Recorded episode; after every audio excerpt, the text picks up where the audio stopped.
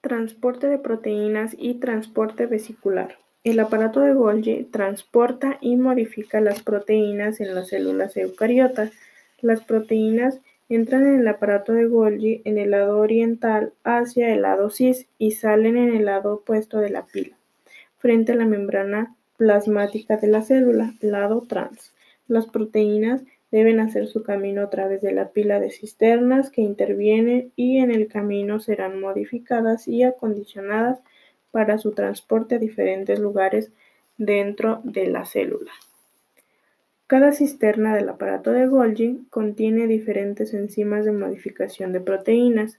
Las enzimas de Golgi catalizan la adición o eliminación de los azúcares de las proteínas de carga, glicosilación, la adición de grupos fosfatos, sulfatación y la adición de grupos fosfatos, fosforilación.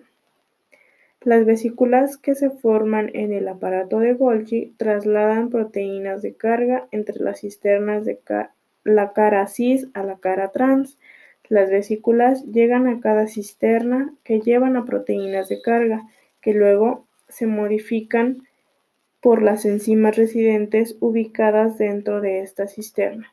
A continuación, nuevas vesículas que llevan proteínas de carga brotan de la cisterna y viajan a la siguiente cisterna estable, donde la siguiente serie de enzimas adicionadas procesa las proteínas de carga.